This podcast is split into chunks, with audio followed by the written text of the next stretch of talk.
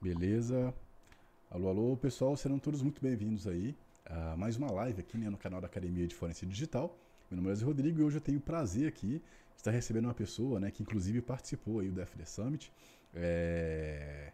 Logicamente, antes, é... falar um pouquinho sobre o que a gente vai abordar, né? Hoje nós falaremos aí sobre a, a prova digital, né? Como é, o trabalho da perícia digital uh, e a própria prova digital também influenciam positivamente as esferas criminal, civil e trabalhista, tá? Além também de definir aí uh, quais são as esferas de atuação do direito, o que é prova e qual é a diferença de prova física e prova digital. Para isso aí, eu tenho o, grande prazer, né, é, estar recebendo aí o Dr. Luiz uh, Pereira Almeida, né, um cara que eu tive o prazer também, o privilégio de ter assistido é, no, no FD Summit, que é um dos maiores eventos aí sobre forense aí da América Latina, para quem não conhece, né? Ele acontece todo ano. É, e hoje ele vai estar tá aí nos brindando aí com esse conhecimento. É, Doutor Luiz, seja muito bem-vindo aí, né, cara? A gente conversou um pouquinho antes aqui, eu fiquei impressionado aqui uh, com tanto que você é, é, digamos que gente da gente, né, cara? A gente tava falando de joguinho, é, enfim, seja muito bem-vindo, cara. Obrigado, obrigado aí, Wesley, obrigado aos participantes. É isso que a gente estava batendo papo antes, né? Se eu falo que é um bate-papo hoje, trocar experiência, experiências uhum. de vida e agregar bastante conhecimento aí para o pessoal, se eu puder fazer isso desse lado. Perfeito, cara. Só antes eu queria pedir para as pessoas que estão assistindo a gente, primeiramente, muito obrigado por estarem aqui com a gente, né? Desculpa, gente. É, e também ao próprio Dr. Luiz, né? Hoje é terça-feira, o horário aí que as pessoas estão chegando cansadas do trabalho, e as pessoas, assim como o próprio Dr. Luiz, ah, dispuseram a estar aqui com a gente, né? Então, todo mundo que estiver aqui assistindo é, é, nesse momento e também gravado e também nas principais plataformas de podcast, é, muito obrigado pela sua, pelo seu brinde, né? Do seu tempo, tá? É, e também eu queria pedir um, só um retorno na questão do áudio, tá? Se meu volume tá ok, se o volume do, Dr. Luiz também tá ok, enfim. É, Doutor Luiz, é, posso chamar de você? Pode, deve. Boa, perfeito. Então vamos lá. É, cara, é, que, que você está aí há mais de 10 anos né, na área já de direito como um todo, né? É, eu queria saber o que, que você fazia antes de trabalhar com direito, assim, sabe? Isso, exatamente. Esse ano eu completo 20 anos de formado, né? Caraca, Já parabéns. bastante tempo, obrigado. Eu falo assim que, que as rugas e o cabelo branco estão entregando a idade, mas é que bom, isso é o que a gente tem história, né? É, exatamente. Basicamente, eu venho de uma família, né, de, de pessoas bem, bem simples, né? Minha mãe, por parte da mãe, é do interior, oh, meu pai do interior da, outro estado, da Bahia, né? E aí minha mãe, minha avó, minha bisavó, na época, tem uma expressão que não sei se você conhece, sei se o pessoal conhece, chama rábula. O que, que são os hum. rábulas? São pessoas que têm o conhecimento do direito, mas não fizeram uma faculdade. Legal. É o que eu falo que é a experiência da vida, né? Uhum. É aquela pessoa que lá no interior, lá atrás, nos anos 50, 40, mexia com isso. E aí eu tive o prazer de conviver muito com, com, com a minha família, né? Tanto parte de mãe quanto parte de pai. Minha irmã é advogada também. Oh, legal. Minha irmã é advogada. Minha esposa é advogada, oh, né? Legal. Mas eu acabei indo nessa, nessa onda do, do advogado, não porque alguém falou, ah, você vai fazer direito. Não, muito pelo contrário. Muito pelo contrário. Eu acho que assim, eu brinco que o direito nasce, né? Desde que, que eu era do, do colégio, né? No bate-papo com o colégio, eu já contestava meu professor, já criava confusão. Não vou aceitar essa advertência, não. Quero falar com o diretor, enfim. Não, e a gente foi indo, né? Não, e a gente foi indo. E aí, minha irmã, um pouco mais velha que eu, desculpa, eu vi os livros dela na faculdade, comecei a pegar, primeiro grau, isso, antes de, de, de ir para o colegial, e falei, pô, que legal, né? E aí eu falei, vou fazer direito. E realmente prestei, né? Prestei para duas faculdades, uma porque me obrigaram, outra porque eu quis, e passei na que eu quis. Né? legal. Aí, bacana, feliz pra caramba. Estudei com os livros dela, né, na época na vestibular, e passei e estamos até hoje, amando é. o que a gente faz, que eu falo, feliz da vida. Eu estava olhando o seu, seu perfil no LinkedIn, é, você uhum. tem uma longa trajetória, né, cara? É, você participou de grandes bancos, de grandes empresas e tal. E na hora de, de, tentar entender, né, quem era você, eu, eu, pela primeira vez eu me liguei que existia um profissional do direito para empresas, né? Eu nunca tinha pensado nisso. Até estava comentando com você é, nos bastidores. Uhum. É porque geralmente a gente tem essa ideia, né, de que o direito é só, pelo menos a minha ideia era, né, de que o direito é só o profissional que está ali para proteger a pessoa física, digamos assim, né, o réu. Sim, e, sim. cara, eu fiquei pensando, cara, que que interessante isso, sabe? É, é, deve ser um desafio muito diferente, talvez, assim, não sei, muito maior, uhum. não sei. E aí, é, é você já teve é, participação nesse direito, digamos, né, na, na atuação de, de advocacia para pessoa, digamos, física? Como é, que, como é que você foi parar no direito empresarial? Como é que foi essa trajetória? Isso, bem legal a sua pergunta. No começo, no começo, lá no começo da graduação, né, que a gente tem que fazer os estágios e tudo mais, eu fui para direito pessoa física, né? Lá no começo de carreira, no primeiro, segundo ano, eu trabalhei com direito de família, né? trabalhei num grande escritório em São Paulo, e aí você, não, é isso que eu quero para minha vida, primeiro e segundo ano de faculdade, né? eu quero isso e tudo mais, e daí eu falei, pô, legal. Aí no segundo para o terceiro ano eu comecei a advogar para banco, né? Oh, eu tava na, fui, fui estagiar em banco, né? Um banco, banco público, e de repente, a hora que eu comecei a ver, eu falei, nossa, que legal, banco público, banco. Comecei a buscar mais, comecei a entender né? Porque na minha época, por que, que eu falo na minha época? O direito ele foi mudando nesses 20 anos, né? É uma coisa muito engraçada. Eu comecei a estudar por uma legislação, que era o Código Civil, de 1916, depois eu fui terminar com outro Código Civil. Então, no meio da faculdade, encerrou um e eu tive que entrar com outro. Caraca. É. E aí você tem que se adaptar, que eu falo, capacidade e adaptação. E aí eu fui para sair de um banco, entrei num outro banco e aí eu comecei a ir natural. E aí eu comecei a entender né, essa sua pergunta, o porquê as empresas buscam advogado. O que, que o advogado faz para uma empresa, uhum. né, diferente de uma pessoa física? A pessoa física, ah, bateram no meu carro, eu vou processar. Ah, foi preso, preciso sair. Ah, olha, Código de Defesa do Consumidor. E do outro lado da, das empresas, né? O que, que a empresa busca, né? E aí eu comecei a entender os ramos que você tem. Então, você tem um, um leque muito grande, né? Que foi foi mudando, né, está em constante mudança, inclusive é, até nesse ano de 2022. Aí você tem né, a parte do direito bancário, direito empresarial, né, que você tem, daí tem direito penal diferente do direito penal que a gente conhece, né, só para crimes, crimes de sangue, crimes de alguma coisa assim, mas as contravenções, e e aí vai indo. Né, e aí você, eu, aí é o que eu falo, foi paixão na primeira vista. Aí eu uhum. falei, cara, é isso que eu quero para minha vida, é isso que eu vou fazer, é isso que eu vou buscar. Perfeito. É, só, só uma observação importante. É, às vezes eu tô olhando pro lado aqui, gente, é porque eu tô olhando pro chat, não tô passando mal, não, tá? Aí as pessoas aqui comentando e tal, o, o Marcelo Nage, grande abraço pro Marcelo Nage. É, boa noite para todo mundo, né, que tá chegando agora também. A Camila já dei boa noite aqui também. O João Filho aqui, boa noite, estudante de segurança e informação. Pretendo seguir na área de perícia forense, bacana demais. Sejam todos bem-vindos. E é isso assim, cara. É, aí voltando agora, mas uhum. só, pra, só pra avisar, se eu estiver olhando pro lado é porque eu tô respondendo no chat aqui, tá?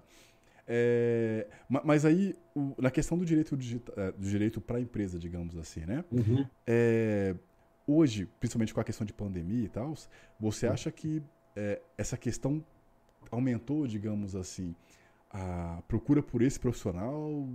Como é, como é, que, está, como é que está a sua visão hoje sobre isso? Sim, sim, aumentou muito, né? Eu acho que a pandemia ela trouxe um outro tipo de, de crimes que a gente fala, que são os crimes digitais, né? Crimes utilizados vezes, através da plataforma digital. Então, muita fraude aconteceu, né? O e-commerce explodiu, né? Não só no Brasil, como no mundo. Então, hoje a gente vê que as, as principais plataformas né, que nós temos aí de e-commerce, é, tanto fora do Brasil quanto dentro do Brasil, elas são objetos de fraude, né? O pessoal fazendo fraudes com com boletos, fraude uhum. com e-mails, e aí foi buscar justamente esse profissional, que é o que eu falo assim, o profissional do direito, ele quer equiparar, né, eu, eu brinco muito que é assim, tem as pessoas que querem praticar os crimes, os delitos, e tem o profissional de direito que vai falar assim, opa, vamos fazer esse jogo de igual para igual, entendeu? Eu vou, você vai correr atrás, eu vou correr atrás para me defender, para me proteger, proteger o interesse da, da empresa. Né? Então, é isso que eu vejo. Com esse, o advento da pandemia, desde 2020, né, mais ou menos no primeiro semestre de 2020, começou a crescer uma fraude gigantesca no mundo. A gente viu bilhões e bilhões de reais né, sendo investidos aí é, com, com, com para buscar as empresas se protegerem, seja através de software, seja através de profissionais que consigam estar conhecendo né, esse ambiente, buscando ter esse conhecimento, buscando criar proteções, né, que eu falo, são camadas de proteções. né, para as empresas e, consequentemente, os consumidores. Então, o profissional hoje do direito, né, e não só do direito, quando eu digo do direito no sentido amplo, né, os peritos os peritos digitais, a gente vai, vai se aprofundar mais tarde, né, é, é o principal nicho. É o principal nicho. Por quê? Cada vez mais hoje tem um, todo mundo tem um smartphone. Né? A gente uhum. fala que tem mais smartphones e linhas ativas que pessoas no Brasil. Sim. Então todo mundo sabe comprar. É óbvio, tem algumas pessoas que não estão fora de redes sociais, estão fora de, de, compras na internet, né? Que eu falo old school, que quer ir lá fazer a compra, mas, por exemplo, bancos não aceitam mais você pagar algum boleto, tem que pagar boleto online. Ah, só aceito fazer isso, fazer aquilo. Então, cada vez mais é, o, a pessoa interessada em praticar algum tipo de delito, ela vai estar tá tentando buscar um passo à frente. E a gente tem que ter esses profissionais do outro lado, dois passos à frente dele, entendeu? Uhum. É, é, você estava falando aí, aí me, me lembrou do seguinte, cara. É, com a questão assim, eu estou citando a pandemia porque foi realmente, na minha visão, uh, digamos que um marco que a gente não esperava, né, que acelerou muitas coisas e que eu comecei a perceber, é, e é lógico que isso é uma percepção, é, de que o mercado, assim, digamos que criminoso, ele começou a migrar muito para a questão da, da do digital, né? Então, você falou a questão de é, boleto falso e tal, realmente começou a aparecer muito é, é, eu, eu mesmo começo a receber alguns e-mails que eu fico, caraca, porque o pessoal, eles mandam, tipo, o nome de uma empresa, e aí eles, eles é, criam um e-mail falso, né, logicamente, uhum. parecido, e tem um detalhezinho, às vezes o erro de português, e você fica, caraca, os caras estão, sabe, estão ralando muito nisso aí, e logicamente isso abre uma oportunidade, né, para quem quer é, trabalhar com perícia, trabalhar com advocacia, enfim. É, mas aproveitando dentro da, da, questão de advocacia, é, uhum. você conseguiria explicar para a gente uh, quais são as esferas de atuação do direito? Sim, hoje né, eu falo que o direito ele, ele é multidisciplinar, né? o direito é muito, muito interessante por isso, né? ele te abre um leque tremendo. Né? E, como eu falei, ele está sempre em constante mudança. Hoje nós temos, por exemplo, o direito empresarial, nada mais é do que uma junção de várias áreas do direito mais antigas. Então nós temos uma parte do direito comercial, a parte civil, a parte criminal, né? E aí você tem a parte do direito empresarial, que envolve um pouco de cada coisa, relações de consumo, é, e protegendo as empresas, enfim, tudo mais. Aí você tem direito penal, direito o trabalhista, né, que hoje cada vez também é mais em voga também. A gente tem um estudo muito bacana bem feito, que com a pandemia também teve aumento exponencial de crescimento de processos ligados contra empresas também. Tem, tem esse indicador, tem esse indicador Entendi. também. Tem direito previdenciado, enfim, tem, tem o próprio direito eletrônico, né? O direito eletrônico, que é uma coisa que você fala, pô, mas direito eletrônico, o que envolve? Também entra um pouco de, de cada coisa, né? O que, que é feito dentro do meio digital, como é, foi feito, qual o delito que ele foi cometido dentro do meio digital, né? Hoje, infelizmente, que a gente fala, né, com, o advento da 5G chegando no Brasil, né, é. né, principalmente, a internet das coisas. Hoje, você sabe, você chega, você tem uma, um, aquele Alexa, vou citar o exemplo da Alexa, você chega, já liga a televisão, já o robô está funcionando, ah, já faz aquela lista de compras, já compra automático, e aí você, peraí, acho que se, se, a pessoa tiver tudo ligado na internet, se você tem uma porta que vai, tem uma porta é, que vem. Verdade. Verdade. Exatamente. É isso daí. É, você estava falando aí na questão do direito, é, da, uhum. especificando, né? É, sim. E aí você falou na questão do direito é, de eletrônico. Eu... Sim, sim, direito isso. digital. Isso, isso. É, hoje você acha. Uh, a pergunta bem leiga, assim. Você acha uhum. que hoje, por exemplo, quando a gente falou de pandemia lá atrás, né? As pessoas tivendo que trabalhar em casa. É, eu comecei a imaginar que para as empresas ficou um desafio gigantesco é, de não só as empresas, é, de não só as pessoas uh, que levar, o, digamos que o trabalho para casa, né, levar o equipamento e tal. E na questão, por exemplo, de processo trabalhista, por exemplo, né, que aumentou e uhum, tal, uhum. é, isso também deve ter gerado, uh, e é, assim, na minha cabeça, tá? Uma Sim, demanda de talvez o profissional do direito ter que. É, é, é, assim, eu, eu imagino que ele não sabia disso, que é assim, de saber lidar com a prova. Vamos supor, ah, o celular é, de trabalho da pessoa a pessoa está em casa e tal, e aí a pessoa abriu o processo trabalhista e tal, não sei o que, acusando alguma coisa. Para conferir isso, eu não, é, e aí indo para a pergunta, né? É, uhum, eu imagino que o, que o profissional do direito ele teve que começar a aprender a olhar com um olhar pericial para armazenar aquela prova, é, saber também interpretar aquilo, para levar isso né, para a questão do, do juiz e tal. E aí a, a pergunta finalmente, é isso que eu falei assim, é, já é algo muito comum, é algo que está começando a acontecer, e como você enxerga o, o, profissional do direito no geral, se ele já está preparado para esse tipo de demanda, digamos assim? Uhum. Bem legal, bem legal essa pergunta, pelo seguinte, né? A gente fala que o que, que, seria a prova digital? Né? Basicamente, é demonstrar que a ocorrência daquele fato né, foi através de meio digital ou que o meio digital tem um instrumento que aconteceu a demonstração daquele conteúdo. Quando você pergunta é, como as empresas elas estão buscando isso, é, é, é essa mudança que a gente está buscando, né? Esse profissional, eu falo que antigamente era um profissional 2.0, hoje é um profissional 3.0. Por quê? Essa visão que a pessoa tem que ter, né, é principalmente é, para o que vai ser feito depois com aquilo. Né?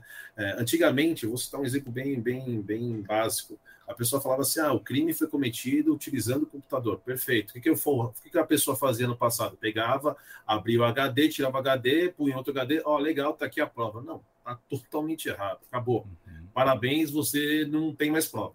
Invalidou tudo isso daí. Então, o profissional hoje, né, que é o que a gente não aprende nas cadeiras da faculdade, né, a gente já pode aprender numa pós-graduação, pode aprender num curso aí específico ligado na área, né, e eu falo da FD, que a FD ela te abre um, um leque tremendo de Sim. oportunidades para você se aperfeiçoar assim, para você buscar aquilo. Eu acho que é o principal você tem que entender. Antes de você fazer, você tem que voltar um passo para trás e falar, meu, por que, que eu estou fazendo isso? Qual que é o interesse? Qual que é o meu objetivo? Né?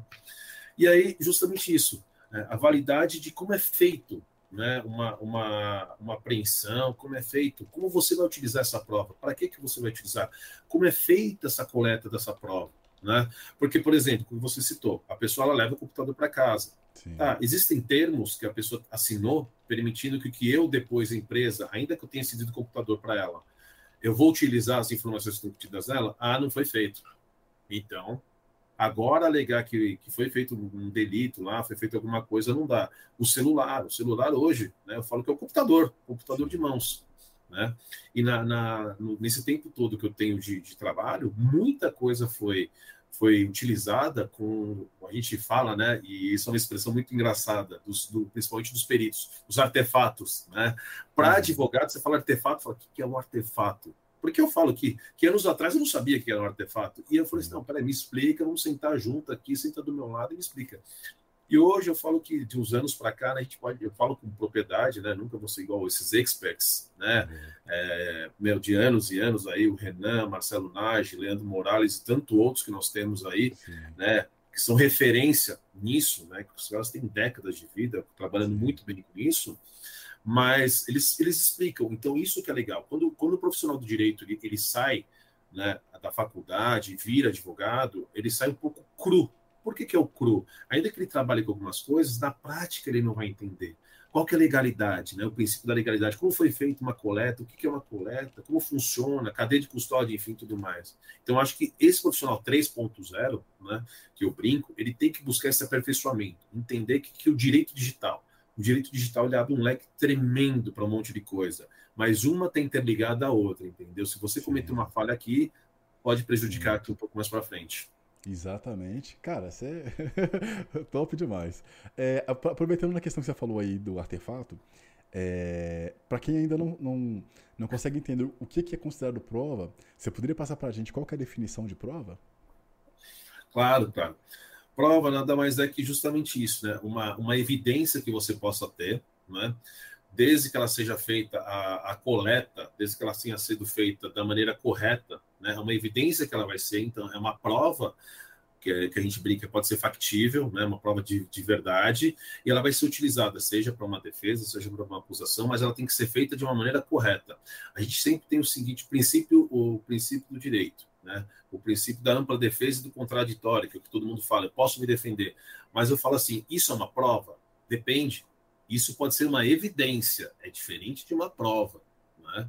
Então, esse ponto da, do que, que é a, a, a tipificação de prova é justamente é, como ela foi feita, se é uma prova digital, se é uma prova física, se ela foi utilizada de uma maneira ou de outra. Então, se você seguir todo um processo né, e trazer essa evidência para o mundo jurídico, né, onde você tem a figura aí do judiciário, e demonstrar que seguiu todos os processos legais, aí o judiciário pode chegar e falar assim, não, isso daqui eu considero como uma prova de fato e vou utilizar para, enfim, para o que for, seja para uma defesa, para uma acusação, nesse sentido. Boa. Interessante. É, né, ainda na questão de prova, é, uhum. hoje, imagino, a gente falou de celular e tal, né? Que são uhum. a, a, provas, digamos que é, táteis, né? É, é, Sim. Como é que você conseguiria trazer para a gente uma diferença de prova digital, de prova física, digamos assim? Uhum. Sim, sim, a gente pode, pode pensar aqui. Por exemplo, a gente pode é, citar um exemplo do boleto falso. Né? Um boleto uhum. falso aí, que ele foi feito como? Ele foi feito através do meio digital. Então vamos pensar o seguinte, né?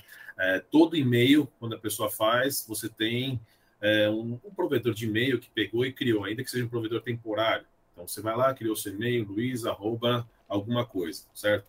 Aí eu vou utilizar esse e-mail para fazer um boleto falso e envio para você. Perfeito. Você vai lá, abriu, olha que maravilha, pagou aqui o boleto falso. Quando pagou, você achou que estava pagando para uma empresa de, de, de, comércio e quando foi ver, foi para a conta do Luiz. Perfeito. Então, isso daí é o quê? Foi uma, é uma prova digital que você utiliza, certo? Por quê? Porque o meio que foi ocorreu a, a, a fraude foi através do meio digital. Ou, se você para a gente ir um pouco mais. O meio digital foi o instrumento que demonstrou o fato que aconteceu. Então, por exemplo, aí o que, a gente faz? Opa, daí você vai lá, o Wesley fala assim: oh, fiz um BO aqui porque eu paguei o boleto achando que ia comprar uma televisão e na verdade não chegou televisão, a loja não existe, o e-mail é totalmente fraudado. E aí a gente tem o quê? Né? Dentro, eu vou falar, por exemplo, São Paulo, nós temos a delegacia que investiga crimes eletrônicos.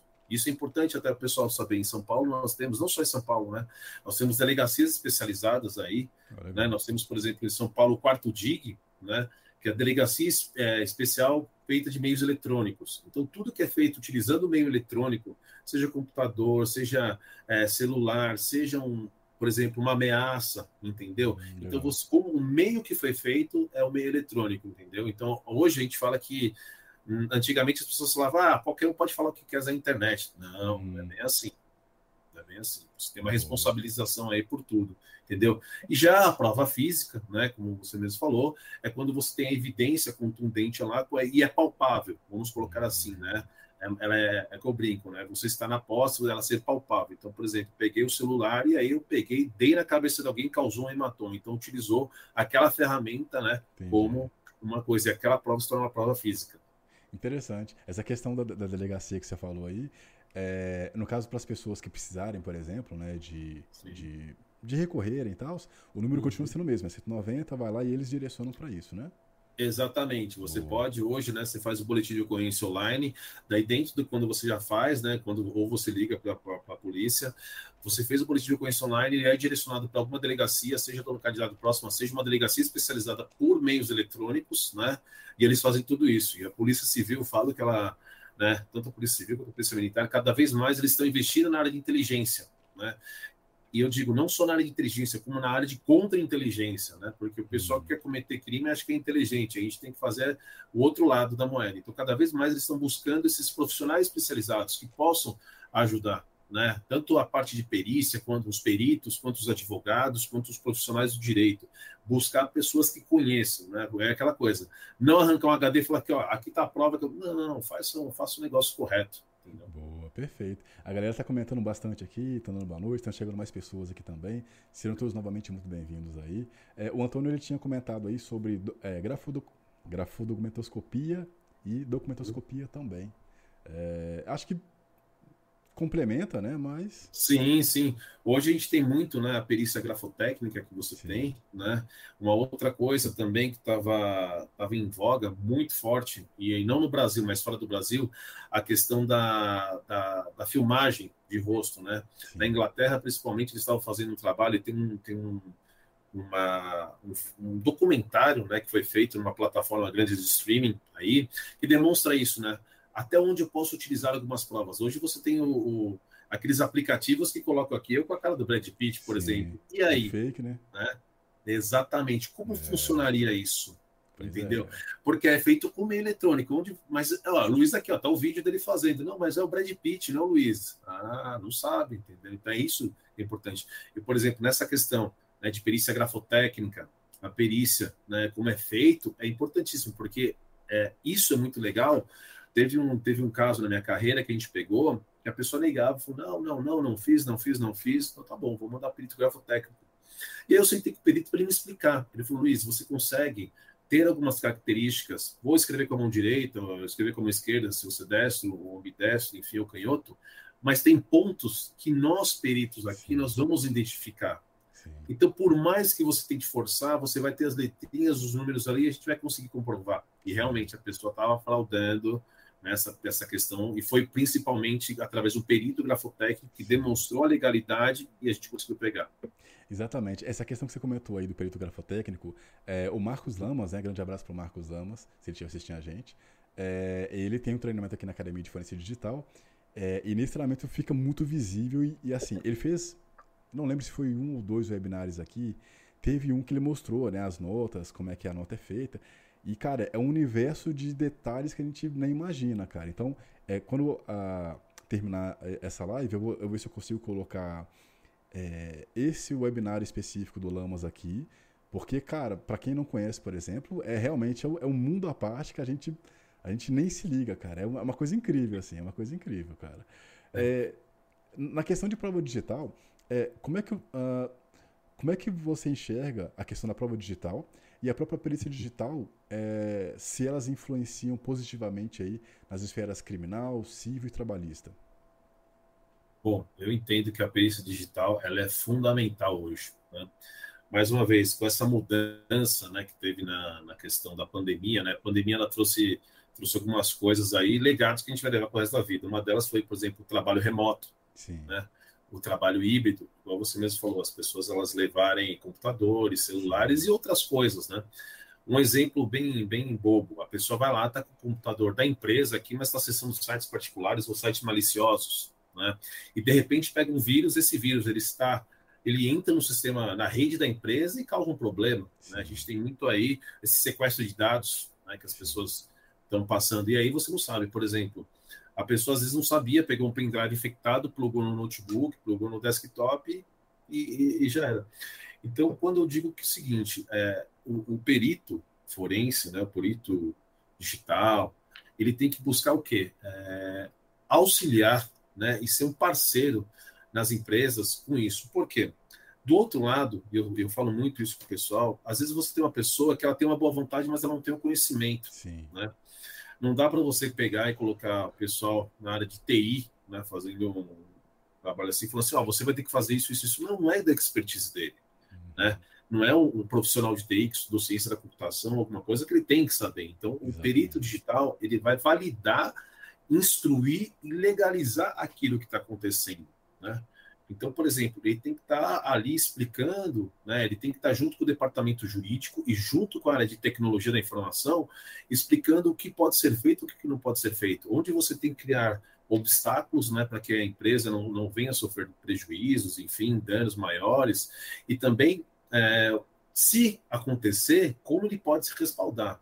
Então, por exemplo, na esfera trabalhista, nós temos o quê? As pessoas que, ah, não, vou citar um exemplo em besta, ah, não, porque eu estava trabalhando, mandava e-mail até altas horas da madrugada, não descansava e tudo mais. Mas espera aí, você pode criar ferramentas o quê? Para ver se aquela pessoa realmente ela estava logada, né? Que é justamente essa questão do hash para ver se o computador estava ligado, ou simplesmente ela deixou programado e-mail para disparar aquela hora. Exatamente, Entendeu? exatamente. Então, você estava falando. Isso, pode, pode, falar, pode falar. Pode... É isso. E, e, é esse o ponto, né? É esse Sim. o ponto. Que onde entra o perito? Porque o pessoal de tecnologia da informação não sabe. Sim. O advogado às vezes não tem o conhecimento, então ele precisa fazer essa junção desses mundos. É, eu, eu fico enxergando nisso. É... Assim, eu fico enxergando várias oportunidades que estão acontecendo e daí vão acontecer mais outras oportunidades, sabe? Por exemplo, uh, e aí, para as pessoas que estão assistindo a gente aqui agora, por exemplo, eu convido vocês a ficarem até o final, porque tem duas novidades para vocês, né? É, que eu acho que vai ser bem legal. E não vou dar spoiler aqui, vou tentar.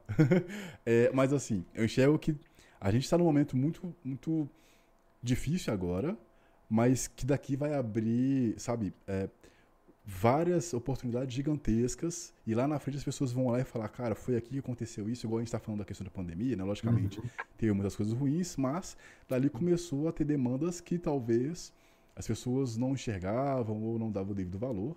E agora eu, eu particularmente acredito que é, o advogado de hoje, ele já, como você mesmo mencionou, né, que é o, é o é, digamos que o profissional 3.0, é o cara que já tem que, uhum. pelo menos, entender, uh, na minha visão, como manter a integridade daquele dispositivo, né, de, de como utilizar o conhecimento técnico para trazer isso para a linguagem do advogado e levar isso aí para apresentar para o juiz, enfim.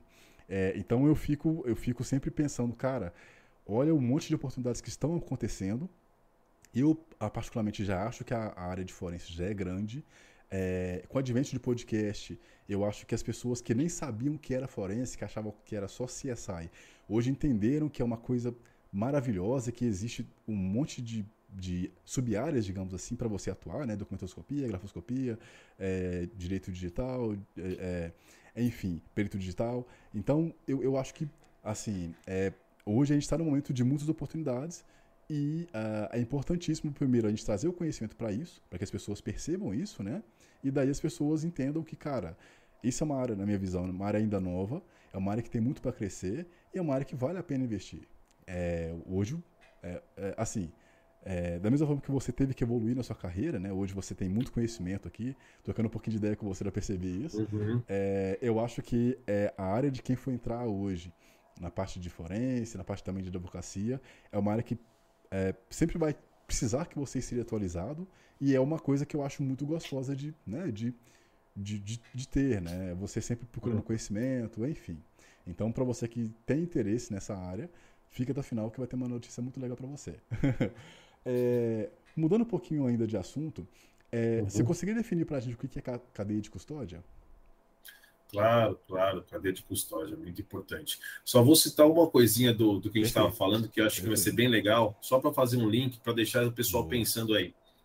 Uma coisa que está hoje, vamos esquecer um pouco a pandemia, vamos falar do, do, do, mundo digital hoje que a gente tem. O metaverso. Sim. Sim. Então, assim, só, só, só um pequeno spoiler, depois a gente discorre sobre mais o tema. Há 10 anos atrás, que eu, Luiz, tinha um óculos eu colocava o celularzão ah, aqui e falava: Nossa, olha que legal, bacana, show de bola. Hoje, não, é. Existe, não é só mais isso um celular que você põe. Exatamente. Hoje você tem grandes companhias no planeta comprando áreas. Houve recentemente o primeiro crime virtual que aconteceu ah. no ambiente virtual do metaverso, um assédio, né? E aí precisou do quê? Do profissional não um profissional só do direito, mas um, um, perito que analisasse o ambiente, como foi, quem estava logado, como Caraca. foi e tudo mais. Exatamente. Que interessante. Então, isso é bem legal para dizer que a tecnologia cada vez ela mais evolui. Sim. Entendeu? Então, esse, esse mundo que a gente acha que era tão distante, né, há 10 anos atrás, nossa, que legal o celularzão aqui, ó, faz isso, faz aquilo, aquele outro. Não, hoje você tem muita coisa acontecendo, é, e, e, tem que estar atualizado. É o que você falou, temos que estar atualizado. As coisas elas estão acontecendo. Se o profissional ele parar pensar assim, meu, há 10 anos atrás é. era uma coisa, 5 anos atrás é outra. Se ele estiver saindo na largada agora, ele consegue acompanhar a onda. Então eu falo, meu, a onda está vindo. A gente vai olhar, ou olhar de lado, ou vai estar tá surfando nela. Exatamente. Excelente exemplo. então vamos lá. A questão da cadeia de custódia, né? Eu acho, eu acho, não, tenho certeza que a cadeia de custódia é primordial para legalização das coisas, né? para validação. Né? Então, o que eu falo? A cadeia de custódia nada mais é que contribui para a validação da prova e o respectivo laudo que posteriormente ele vai ser gerado.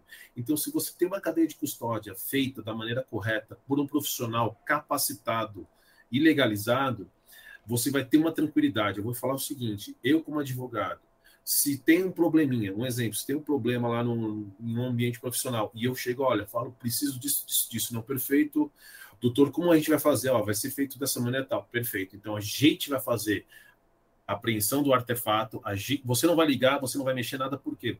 Porque quanto menos poluído tiver aquela evidência, né, menos pessoas mexerem, porque às vezes é que eu falo, né, tanto o profissional do direito quanto a polícia, enfim, todo mundo, eu acho que o principal é você ter o devido princípio legal, você fazer as coisas da maneira correta.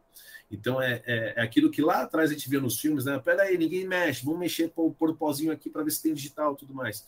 Hoje, aquilo lá é simplesmente o que está acontecendo hoje, só que de meio digital. Então, é, ah, vou ligar o computador. Não, não ligue o computador. Boa. Chame alguém profissional, capacitado, que valide aquilo, que faça a coleta da maneira correta, que coloque no saco de evidência, que numere, coloque a cadeira de custódia, que evidencie, tire as fotos, coloque as plaquetas, entendeu? E depois você fala o que, que você precisa.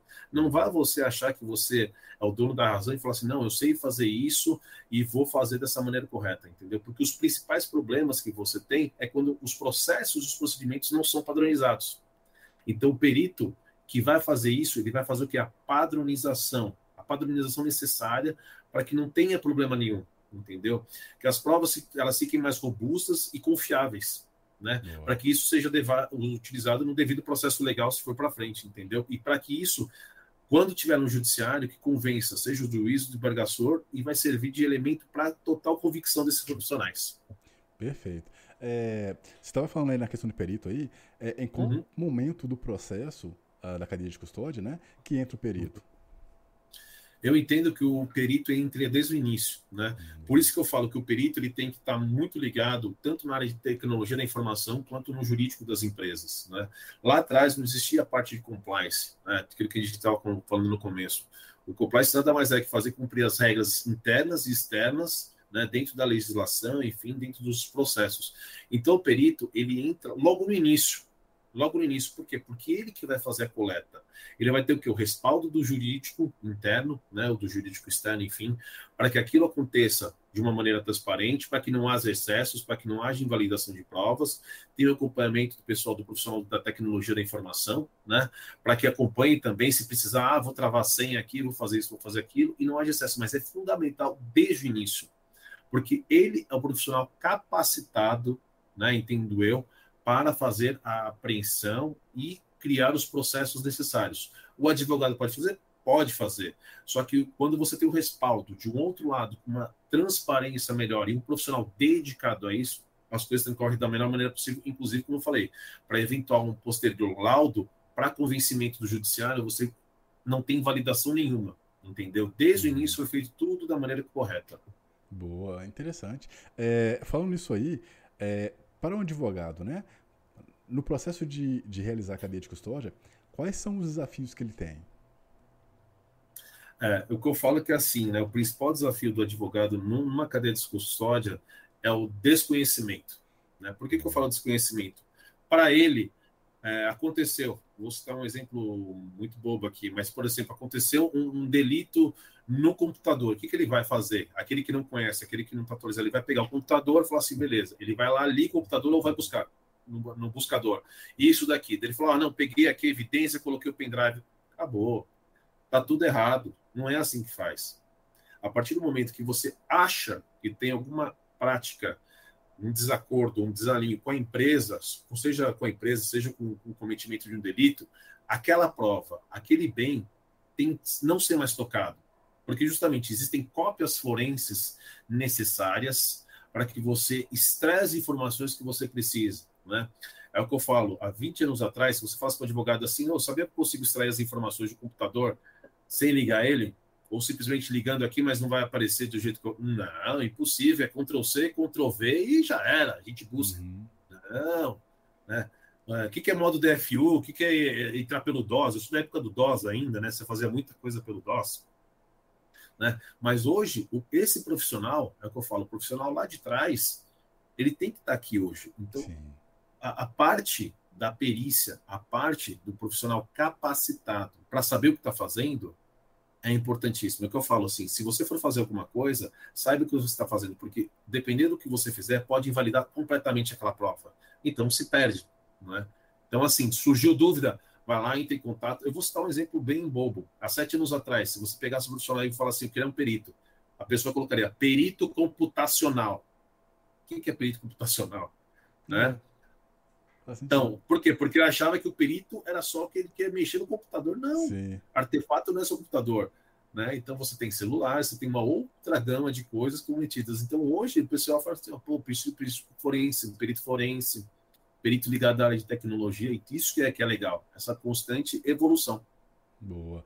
Você acha que hoje, é, de uma maneira geral, o, o, o, profissional do direito, digamos assim, né, é, ele está ele entende essa necessidade uh, de que acessar né, e manter a integridade de uma evidência digital é, nos diversos dispositivos, né, seja HD, seja celular, seja em cloud. Você acha que existe já essa consciência? Você acha que isso está no começo ainda? Como é que você enxerga esse cenário, digamos assim? Eu vejo que é uma coisa que, que começou a chegar, né? Mas eu diria que vai de tá, tá, tá no início, tá evoluindo, né?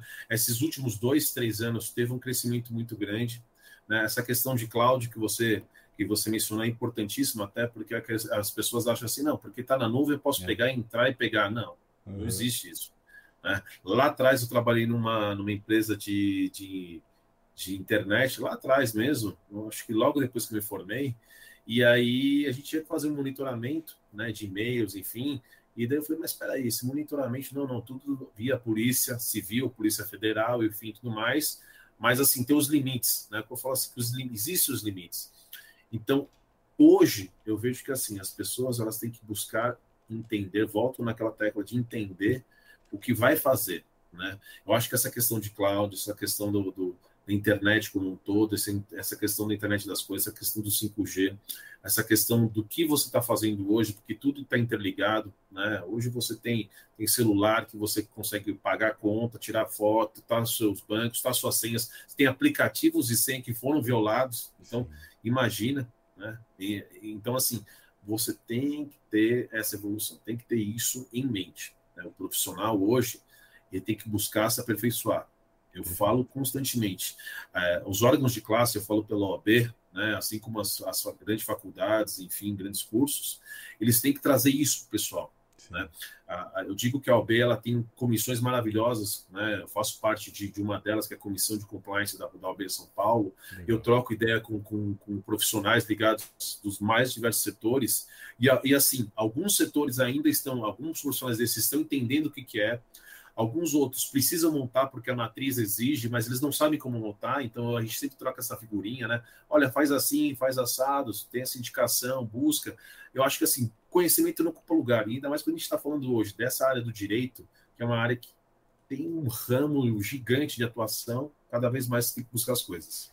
Boa. É, aproveitando na questão do profissional de direito, né, com essa dúvida, você acha que o conhecimento do, desse mesmo profissional, né, sobre ata notarial, ele está começando, ele já é comum? Como é que você enxergaria isso hoje?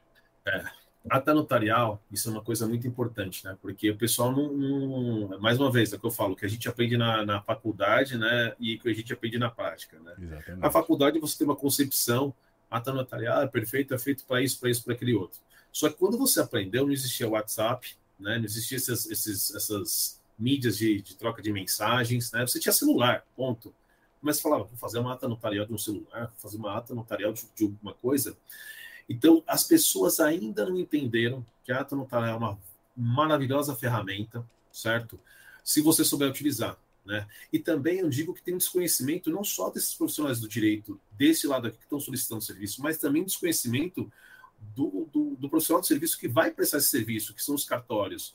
Porque às vezes você tem um profissional que ele não entende, mas para que você precisa disso? Não preciso, porque assim, se o dia de amanhã essa pessoa apagar a mensagem, ou der um problema, o celular, sei lá, pifou e não dá para recuperar, a gente tem aquela informação aí íntegra, né? Como foi relatado. Porque, como a gente falou, as pessoas colocam na internet e acham que não vai acontecer nada. Sim. Eu vou dizer um exemplo bem, bem bobo. No passado a pessoa achava, opa, Alt Print Screen, salvei no Word, aqui está a prova. Não, não, não existe isso. Por exemplo, você tem uma ferramenta hoje que é o Verifact, né? O Verifact, desde que saiba utilizar, né, é muito importante. Um exemplo do Verifact, por exemplo, nas atualizações novas do WhatsApp, ele só pega mensagens a partir de um tempo. Né? Então, se você não conseguir fazer uma ata notarial, que eu sempre digo, é tanto bom ter uma prova digital quanto uma prova física. Então, a ata notarial é uma prova física? É através de um, de um artefato físico, sim, mas ele está denoticiando o quê? Um delito digital.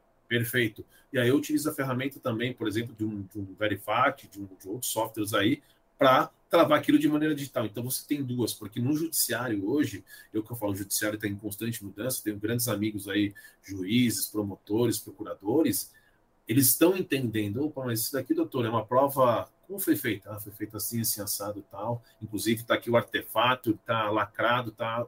Ah, então perfeito, entendi. Não, não foi feito nada disso. Perfeito. É, eu estava olhando aqui o, o Marcos Lama, ele complementou, ele disse que o tabelião não estudou para produzir prova digital. Marcos Lama, que a gente já comentou aqui, o grande profissional, né? É, grande uhum. abraço para Marcos Lama, assim como também para todo mundo, né? É, voltando aqui, eu até é, preenchi uma, uma, outra enquete aqui na para a galera, se puderem também uh, preencher, né? É, eu, uma vez eu estava uh, eu vi alguns advogados uh, conversando, né, sobre um perito, é, com um perito na verdade, onde eles mencionavam a, a falta de, de conhecimento sobre ferramentas utilizadas por perito, né, como FTK Image, autópsia e tal.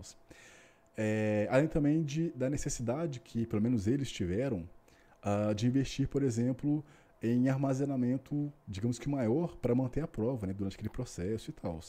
Você acha que isso, esse tipo de, de cenário hoje já é comum? Ele vai, é, é, ele é novo, ele vai começar a, a, a ir da, desse ponto inicial para uhum. algo ainda maior? Como é que você enxerga esse cenário que eu te passei?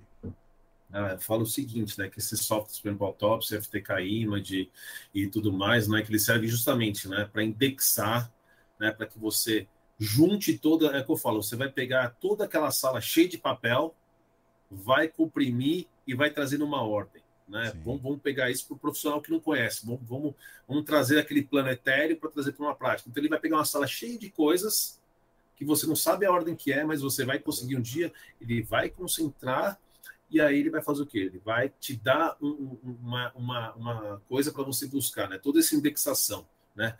E eu falo o seguinte, tem que o advogado, eu acho que assim, tanto o advogado quanto o, o perito que quer conhecer e quer ser o diferente, né? E quando eu digo diferente, ser de maneira positiva, ser o profissional que busca, né? Eu falo assim, eu tenho um leque tremendo de amigos aí, né, de gás nas mais variadas áreas do direito, e eu falo para eles: você conhece o que é uma indexação? Poxa, eu não sei não o que é, Luiz. O que é uma indexação? Mas você sabe o que é uma, uma, uma ferramenta para buscar, para coletar isso daí, indexar, para você ter, buscar? Não, não sei. Como, por exemplo, como você faria no caso de um computador, se você quisesse buscar alguma coisa, ah, digitaria no campo busca lá alguma coisa. Não, não é assim, porque você vai fazer isso, no, por exemplo, no, no, no e-mail, no Outlook do computador. Não, não tem como. Então você utiliza o que? As palavras-chave, através de um software feito para isso, né? Até o mesmo brinco, né? Que às vezes o, esses softwares têm aquela questão de que o, o, perito ele tem o conhecimento, né? Mas às vezes tem cliente do outro lado que ele fala assim, mas eu consigo te ajudar, eu consigo ver, eu consigo entender. Opa, peraí, eu vou fazer de um outro jeito para que você consiga enxergar, né? Um FTK Image, por exemplo, para você poder enxergar e fazer busca também, né? Então acho que aí profissional de direito, opa, peraí, o que, que, é isso? Né? Abre uma janelinha aqui, eu não sabia disso. Entendeu? Então, esses softwares são primordiais, né? assim como tantos outros, mas eu acho que assim, é entender qual que é a necessidade. Né? A partir do momento que você explica para o cliente, né, ou possíveis clientes, e principalmente para o profissional do direito, o que, que ele serve e como ele vai te ajudar a buscar e, e a, aquilo que você deseja né, para utilizar no judiciário, a pessoa, opa, então é isso que eu preciso. Né? Eu brinco muito que às vezes as pessoas elas falam assim: eu não sei o que ela precisa, mas eu vou vender o que ela precisa. Entendeu? Então, assim, eu não sei o que é, mas eu preciso disso porque isso vai me ajudar. Então, perfeito, Boa. deixa eu te explicar então para ver o que é. Perfeito. É, o Lamos ele comentou aqui que é muito novo, né? Há pouco tempo uhum. maior, uh, o maior problema da ATA era a reunião de sócios. É, e aí o, Antônio desejou boa noite aqui e tal. É, é, cara, aproveitando, uh, sobre a questão de, advogado e demanda, você poderia compartilhar com a gente qual foi o maior desafio que você já teve na sua carreira? Posso sim. Eu falo que é, é muito engraçado, né? Eu vejo. Outro dia mesmo eu estava pegando, pensando, né? Eu converso muito com, com a minha equipe, né? Eu falo Legal. assim. Que, eu falo assim que a minha equipe é, é, tá comigo, eu tô com eles, né? Porque assim, se não existe um lado, não existe o outro. Eu falo assim, se, se acontecer um erro, eu errei. Se acertei, todos acertamos. E é isso, né? É, é esse o princípio que eu levo para minha vida, porque lá atrás alguém me ensinou os valores, é isso que eu falo, Sim. né? O que, que, eu posso dizer, o principal, a principal coisa da minha vida, assim, que, que me fez mudar, né? Quando, há muitos anos atrás, né, eu falei assim, por que, que eu quero direito? Para que, que eu quero fazer o direito? Né? Tanto é que, ah, direito dá dinheiro, um monte de coisa dá dinheiro. Uhum. Né? Eu falo assim, todas as profissões dão dinheiro. Mas o que eu quero, Por que, que eu escolhi isso? O maior desafio da minha vida é que eu falo assim: todo dia eu acordar com o mesmo brilho nos olhos que eu tive quando eu vi meu nome no vestibular. Boa. Entendeu? Falar assim: tudo vale a pena. Né? Eu falo assim: não é todo dia que a gente ganha. Né? Uhum. Até brinquei essa semana, falou assim: às vezes a gente tem que dar um, dois passos para trás para dar três para frente. Sim. Né? Mas eu falo que o principal desafio é quando você às vezes está no meio né, de, um, da, de um ambiente, as pessoas não acreditam. Né? Então eu falo para cada profissional aí desse lado, né, que está aí participando dessa live com a gente, acreditem. Sim. Façam aquilo que vocês querem fazer, não por parte financeira. Financeira é, é, é a consequência daquilo. Quando você faz porque você gosta, né? Que eu falo, quando todo mundo aí, 8 horas da noite, 9 horas da noite, abriu mão de estar com a família, Sim. estamos aqui batendo papo e todo mundo, é porque você acredita nisso, porque você gosta disso. Então eu falo que o desafio nosso é a gente se reinventar. Sim. Todo dia a gente se reinventar, buscar ser melhor. Nem todo dia a gente vai conseguir, mas acho que o principal ponto é assim, ter o brilho nos olhos. Hoje eu estou com 43 anos, né? Esse ano eu faço 44, eu falo assim, meu, o meu brilho nos olhos é o mesmo. Né? Todo dia eu falo assim, meu, eu vou fazer o meu melhor. Eu não vou fazer minha boca. Para fazer minha boca, a gente nem sai. Perfeito. Perfeito. É, eu, eu acho que não adianta nem perguntar o que, que te inspira, porque você já respondeu. é, cara, você tem alguma, alguma recomendação é, de livro, filme, algo que mexeu com você, algo que te inspira, algo que você leve para a vida? Tenho, tenho, tenho sim. É, existe na, na, no nosso área do direito, mas é muito antigo, mas eu vou citar alguns exemplos aqui, né? É uma coisa que a gente aprende lá atrás, né? Que se chama Doze Homens e um Segredo. É um filme muito bom e um livro muito bom. Que assim, quando você, eu falo assim, né? Nos primeiros anos de faculdades, todo mundo é desembargador, juiz ou promotor, né? Isso no primeiro ano, no primeiro semestre. Uhum. E a gente sabe que a gente é muito cru, né? Eu acho que todo profissional ele é muito cru no começo, né? É, e, e, o ramo do direito eu falo assim que advogado às vezes não anda, flutua. Né? Eu falo assim, o que, que é isso? Nada a ver, a gente é mais um profissional dessas maravilhosas profissões que existem no nosso, nosso mundo. E aí eu falo que uma delas é esse, esse filme, ou esse livro, né, que é Mesmo 12 Homens do Segredo. Hoje, eu vejo que tem um livro muito bom que chama Cérebro no Mundo Digital, que é bacana também, ele traz uma coisa bacana. E aí, se eu puder falar de umas plataformas de streaming, né, vocês vejam é, um filme lá de 2002 chama Minority Report. Ah, então sim. são crimes. Esse daí é fantástico, né? Quem gosta uhum. de tecnologia sim, sim. lá atrás, como você podia imaginar filmagem antes, depois e, e eu digo que daqui 20, 30 anos a gente eu não sabe o que vai acontecer. Que menos, acho que menos. Menos, né? Porque a tecnologia hoje está evoluindo muito rápido. 10 anos está evoluindo em 3, 4, né? Sim. E uma coisa que é muito legal, e aí é, é uma coisa bem que está acontecendo hoje em dia, né? Que chama Não Confies em Ninguém em Busca do Rei da Criptomoeda. Por que, que eu digo isso? Hoje em dia a criptomoeda é uma, é uma, é uma ferramenta, é uma moeda digital, né? Que você utiliza, você não tem, ela não é palpável, uhum. né? Você, alguém pegou, criou, outro acreditou, valorizou, enfim. E aí ele mostra o quê? Uma coisa muito legal nesse documentário é, é o que eu digo. Como você teve, um, teve, um, teve uma fraude, só vou dar um pequeno spoilerzinho, teve uma fraude, as pessoas buscam identificar se realmente aconteceu aquilo ou não aconteceu. E aí você vê, né, as fake news, você vê a questão das pesquisas em fontes abertas, o Relint, o OSINT, né? Hoje todo mundo tem acesso, na é verdade, que a pessoa não sabe. Olha, né, aquela, aquela pessoa lá, ah, nunca mais vi aquilo, não, peraí que eu estou entrando aqui, estou indo na rede social, ó, já achei tudo. Ah, isso uhum. daí é um monte de pesquisa, né? Ah, é, é, é, pesquisa em fontes abertas, é óbvio que você tem uns detalhes a mais, mas é uma é um embrionário, sim, na verdade. Sim, sim. Então eu falo que esses filmes aí, esses, esses, esses documentários são, são bacanas para a gente ver, né? Para a gente assistir, para a gente estar tá atualizado. Né? Eu sempre falo que, que a tecnologia, o direito e tantas coisas que a gente tem, elas vão caminhando à velocidade da luz. Então, Sim. é o que você falou, daqui um ano, se a gente tiver um bate-papo, você vai ver que já mudou muita coisa. Com certeza. E, consequentemente, a gente tem que estar tá evoluindo. Eu, eu falo muito com essas pessoas, busquem conhecimento. Conhecimento não ocupa lugar. Se aperfeiçoem, né? Hoje, na nossa live aí, esse prazer de conversar com, com, com você e a FD né, é, me convidar para participar desse papo, meu, a FD é uma excelente, um excelente local para você aprender, para você desmistificar aquilo, né, para você falar assim, meu, ah, mas eu não tenho saco, não tenho vontade, como é que eu vou sentar ali para aprender? Não, não, não é isso, não é isso, não existe idade, o importante é você querer aprender. Então, ele pega, ele tira daquela coisa que você acha, pegar um livro, olhar, tal, que às vezes a pessoa não tem tempo Eu falo uhum. assim, é uhum. dinâmico. Uhum. Eu participei de algumas, algumas aulas de vários temas da FD e eu vejo que é dinâmico. Sim, isso que é maravilhoso. Aqui a gente tem um, todo um ecossistema, né, cara? É, vou até mencionar isso daqui a pouco.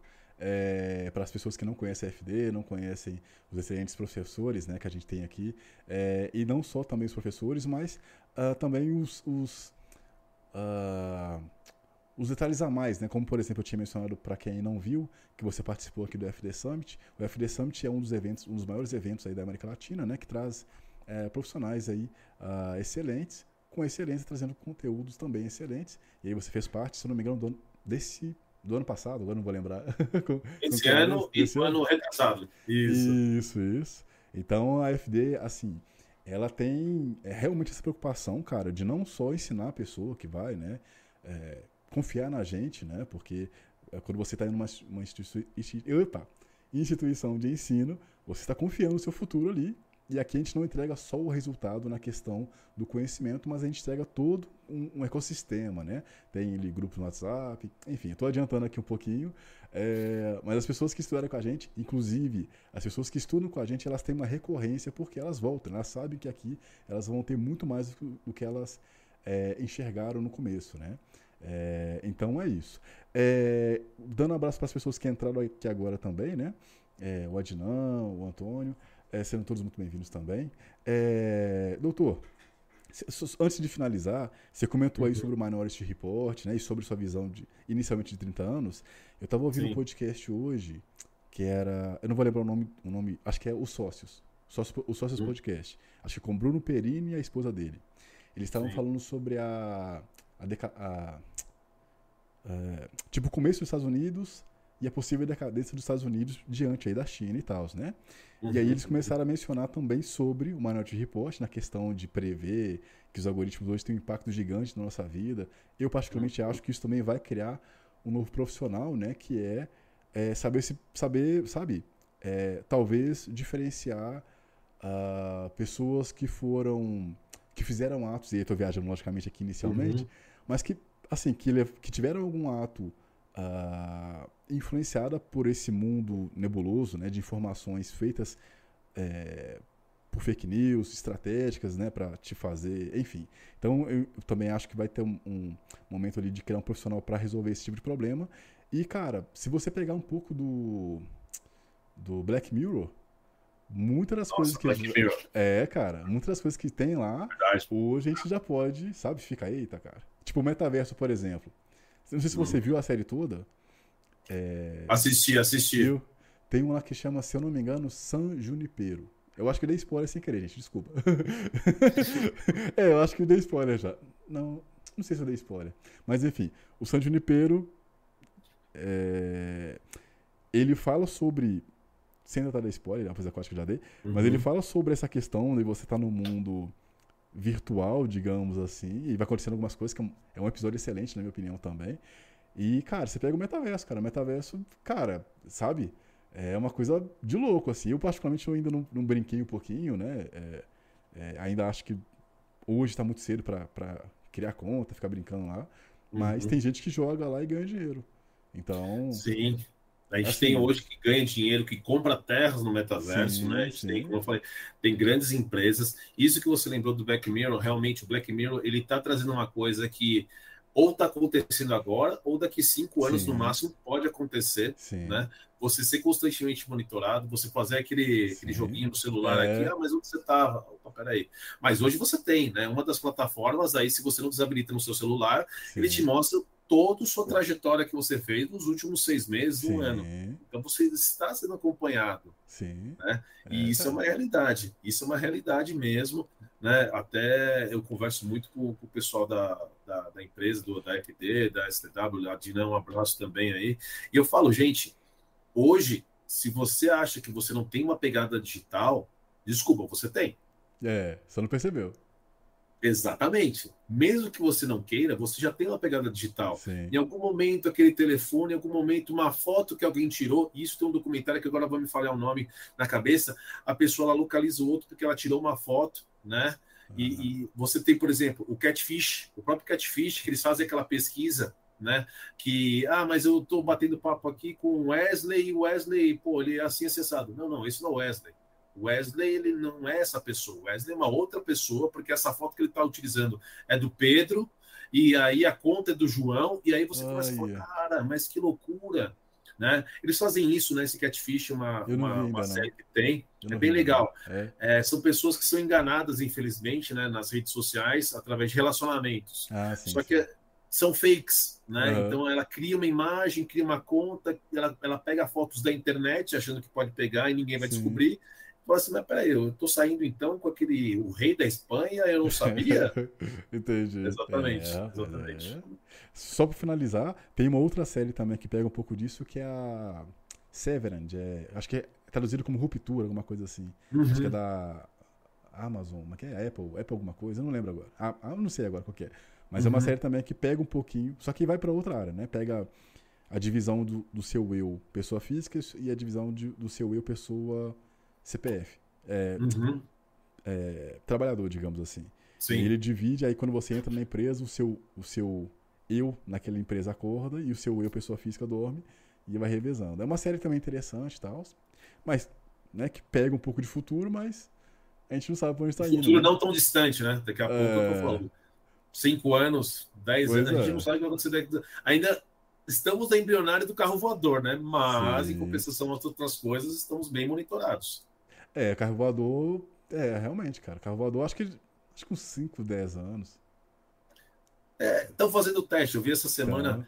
Né, o, ninguém imaginou que o Elon Musk a gente ia ter internet, por exemplo, Sim. desse jeito. Via satélite, é, né? Exatamente. O foguete que dá ré. A gente tá... Exato, um foguete que ele para certinho, dá ré, Sim. entendeu? Estão falando que agora o telefone que ele vai lançar, né, o Tesla Phone, vai ser a revolução, porque ele vai utilizar essa frequência dos satélites dele Caraca. via. É, então, as grandes, é. grandes fabricantes estão pensando o que, que vai acontecer. Isso, isso é bom. É. Porque o que eu falo, você você está buscando e nivelando para cima, né? O que a gente está falando hoje. Esses profissionais que a gente quer que a gente está nivelando, a gente quer nivelar para cima, que eles sim. busquem mais conhecimento, que vão atrás das coisas, entendeu? É sim, isso, sim. é isso. Perfeito. Bom, é, doutor, eu não vou prolongar mais sua noite aqui, nem a, a noite do, do, dos caros colegas, né? É, antes, antes de finalizar, para você que ainda é, não saiu, calma. Tem uma notícia muito importante para você. Mas antes de eu despedir do doutor aqui, é, doutor Luiz, muito obrigado pela sua participação, pela sua boa vontade, pelo seu tempo, né? É, você é um cara que tem uma agenda aí que eu vou te falar. uma agenda lotadíssima, mas tirou um tempinho para estar com a gente aqui. Então, muito obrigado, né, pela sua participação. Obrigado aí pela sua excelente história de vida, né, cara? É, saber que, assim, e logicamente é algo que eu acho. Saber que você, que veio de uma família simples e que hoje é uma pessoa referente, referência, né? No assunto que você domina, cara, e que muitas pessoas aqui uh, no chat, à medida que foram entrando, foram falando bem de você, bem do seu trabalho. E isso é uma das coisas que eu acho que também faz parte de não só uh, de inspiração, né, de você se inspirar e inspirar outras pessoas, mas também daquele brilho no olho que você falou, né? Você acordar, você falar, cara, olha, tem pessoas que reconhecem meu trabalho, tem pessoas que veem, né, o meu esforço, enfim. Então, parabéns aí pelo profissional que você é, pelo resultado que você gera na sociedade, pelo resultado que você gera também com as pessoas que estão próximas a você, pela sua equipe, enfim, tá? Muito sucesso na sua vida aí e obrigado pela sua participação, cara.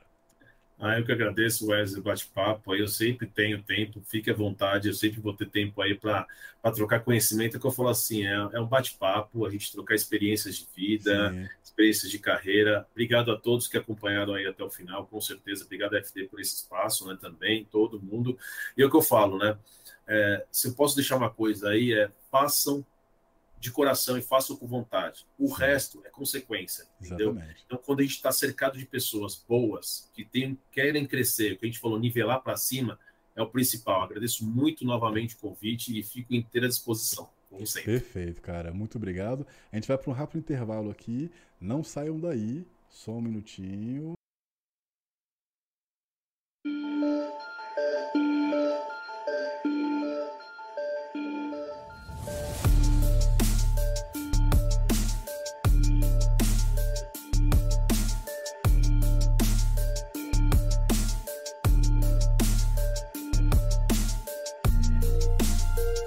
Você precisa para dar início em sua jornada em forense. nós, da Academia de Forense Digital, temos o prazer de compartilhar com você que estamos com turmas abertas para o nosso mais novo treinamento, Perito Forense Digital. E olha só, esse treinamento é totalmente gratuito. Só aqui te dei motivo para que você não só preencha suas informações no link da descrição desse vídeo, mas também que você compartilhe esse vídeo aí nas redes sociais, né? Seja com seus amigos no grupo do WhatsApp, Telegram, no próprio Facebook, enfim. Mas calma que ainda não acabou, tá? Nesse treinamento, você vai aprender a transformar o seu conhecimento aí de técnica informática para que você consiga aí complementar sua renda, para que você consiga também mudar de carreira ou até mesmo se tornar um perito oficial do seu estado. Já pensou? Bom, esse treinamento será ao vivo e será ministrado pelo nosso CEO e professor Renan Cavalheiro. Não perca essa oportunidade de não só transformar sua carreira, mas também de contribuir com a justiça. Mais informações através do link da descrição desse vídeo. Não deixe de compartilhar. Grande abraço e a gente se vê lá. Valeu!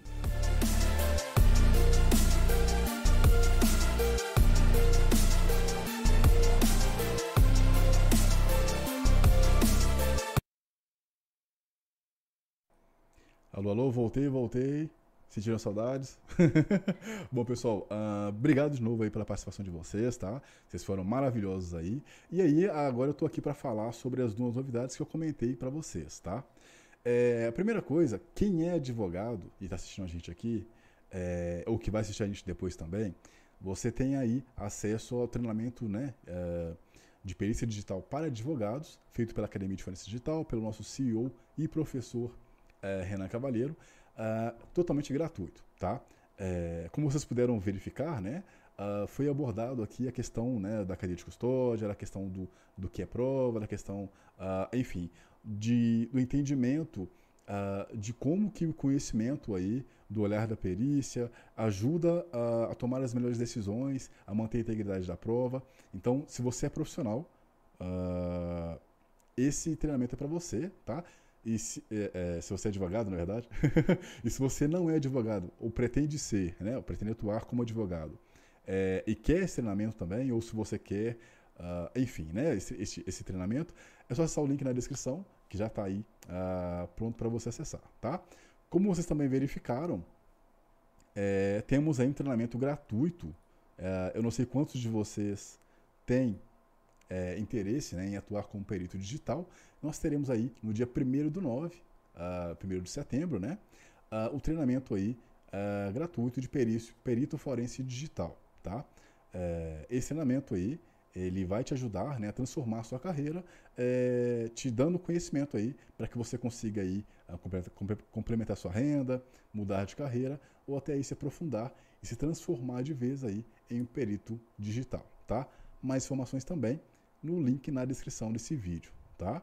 É, e aí, ah, para você que pretende né, estudar com a gente, é, você já deve ter visto aí o quanto que uh, nós podemos né, ajudar na sua carreira. É, eu vou te explicar, né, na verdade te dar algumas informações que eu acho que são importantes para que você entenda o, todo o ecossistema da AFD aí, uh, para você que pretende trabalhar, né, é, seja como perito, uh, perito de forense digital, seja aí uh, na parte né, de recuperação né, de, de, dados, seja de HD, seja de celular, enfim, tá? Bom, nós temos aí, é, quando você estuda com a gente, né, nós temos mais de... Uh, deixa eu pegar aqui o número aqui. Calma aí. Bom, nós temos mais de 20 treinamentos, né? mais de 4 mil alunos aí que estudaram com a gente e muitos dos nossos alunos retornam com a gente, né? como tinha mencionado no momento anterior. Né? Por quê? Porque eles entendem que a Academia de Forense Digital ela não só tem um valor aí de peso, né? quando você coloca o certificado da Academia de Forense Digital no seu LinkedIn, por exemplo, isso tem um peso muito grande, mas também ela tem todo o ecossistema. Né? Nesse ecossistema tem aí a questão de termos uh, o maior evento aí de forense digital da América Latina, que é o FD Summit, Uh, temos também aí mais de mil participantes em grupos de discussões. Para você que estuda com a gente aí, você tem acesso aí a 30 dias gratuitos para estudar inglês na English Live, tá? Além também uh, de 12 meetups totalmente exclusivos para o seu desenvolvimento, né? Os meetups, para quem não sabe, é, são encontros online, né? Que são realizados todas as quintas-feiras de 19 às 22 horas com espaço para palestra, network e muito desenvolvimento da sua carreira, tá?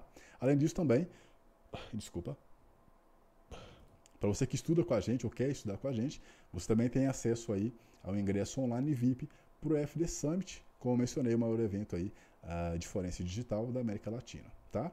Também é, certificado reconhecido, grupo de discussão, acesso aí a grupos também, né, baseado no seu treinamento, no WhatsApp e no Telegram, tá? Então vem estudar com a gente, uh, seja mais um uh, integrante da família FD, né, que tem todo esse arcabouço de conhecimento, tá bom? E eu gostaria de finalizar aqui, agradecer a vocês, né, que ficaram até aqui. Muito obrigado, né, pela sua companhia. É, todos os links que vocês precisam vão estar na descrição e daqui a pouco o link da entrevista, do, na verdade do webinar do Marcos Lamas, né, também vai estar na descrição, tá? É, lembrando também que estamos nas principais plataformas de podcast e uh, sigam a gente nas redes sociais para que vocês é, saibam que será o próximo ou a próxima convidada, tá bom? Grande abraço a todos vocês, muito obrigado, excelente noite, né? Para você que está tá nesse momento aqui agora. Grande abraço e valeu!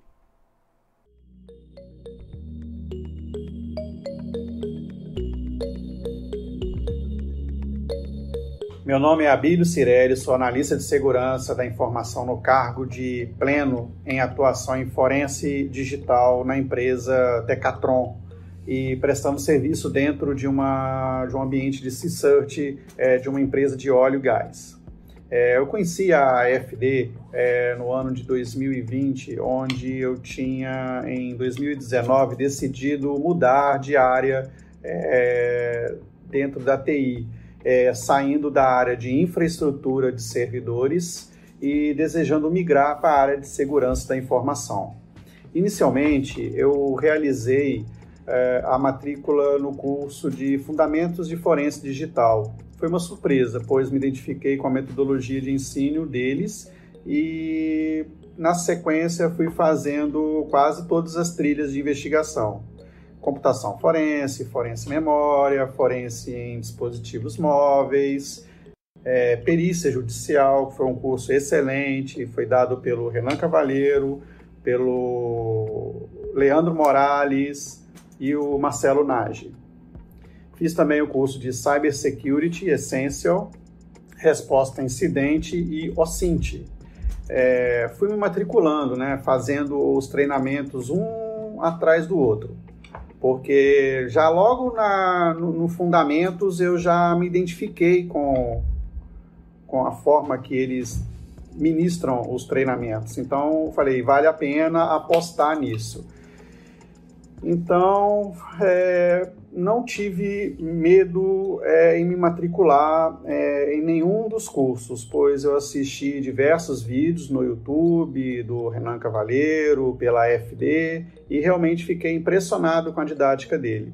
Muito direto, detentor de um enorme conhecimento técnico e, e mentoria. É, já assim, logo no treinamento de fundamentos, tive a certeza que eu estava indo no caminho certo. É, eu sou muito grato a, a, toda a equipe de professores da FD, pois quando eu terminei os treinamentos em meados de dezembro de 2020 e estendi um pouquinho até mais ou menos 2021, é, mais ou menos em abril, aproximadamente ali, eu terminei todas as trilhas que eu tinha almejado ali é, e julgava ser aderente é, no que eu tinha de propósito a atingir. É, foi quando eu, em julho de 2021, consegui um cargo de analista de segurança pleno é, com atuação em forense digital, né? Então você vê, você fez faz o treinamento, dediquei naquela, naquela trilha e mais ou menos ali no, no, meio, no início do segundo semestre consegui um cargo de analista de segurança pleno com atuação em forense digital, forense computacional, né? E fui logo trabalhar em resposta a incidente, é, dentro de um C-Search, em uma, uma grande empresa aqui no, no Brasil. E tudo mudou na minha vida profissional é, e sentimento de objetivo alcançado. É enorme a satisfação né, e, e muito grato, de verdade mesmo, à equipe da FD finalmente entendi como é a forense digital e sou muito grato novamente. Desculpa até a repetição, mas é, é uma sensação de gratidão a, a toda a equipe da FD e muito feliz em conquistar o meu primeiro emprego na área de segurança da informação como perito de forense digital. Os meus sinceros e muito obrigado a todos eu recomendo muito a AFD, que é a Academia de Forense Digital. Obrigado.